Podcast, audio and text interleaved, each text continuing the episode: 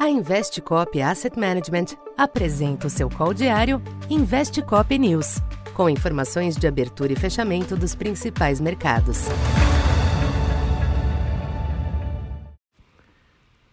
Boa tarde.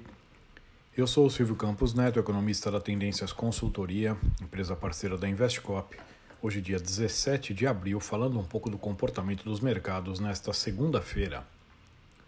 Os mercados internacionais tiveram uma sessão de ajustes na precificação da política monetária do Fed, com a consolidação da aposta de uma nova alta de 25 pontos na taxa de juros em maio e maior cautela nas expectativas de corte no segundo semestre.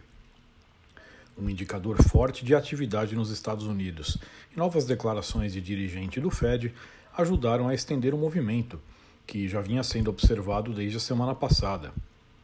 Como consequência, os yields dos Treasuries ampliaram a recuperação, com a taxa de dois anos novamente em 4,20 no maior nível em um mês. O dólar também ganhou tração com este quadro, em dia de valorização ante a maioria das demais moedas. Em Wall Street, as bolsas passaram boa parte do dia no vermelho, mas reagiram à tarde até fecharem com pequenos ganhos. Aqui no Brasil, a sessão foi marcada por oscilações contidas nos ativos, em dia de poucas novidades locais. A entrega do texto do novo arcabouço fiscal foi sinalizada para amanhã pelo ministro Fernando Haddad, sendo o principal evento de uma semana de poucos indicadores e encurtada pelo feriado da sexta. A força global do dólar pesou por aqui, levando a alta de 0,45 e um fechamento em 4,93.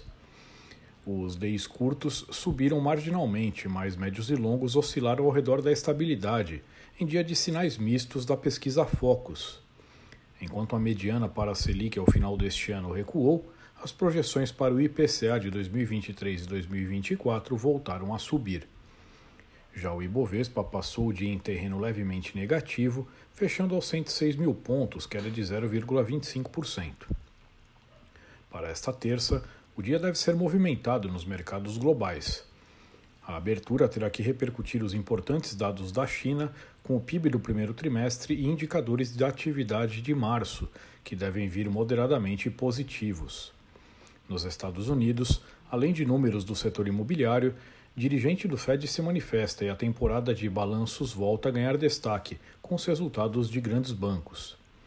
No Brasil, Além de acompanhar o clima externo, os ativos monitoram a eventual entrega do arcabouço fiscal ao Congresso, com o ministro Haddad tendo mencionado apenas alguns detalhes diferentes ante a proposta apresentada no final de março.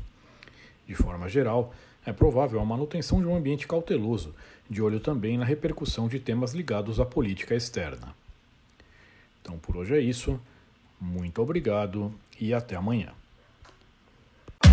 Essa foi mais uma edição Investe Cop News.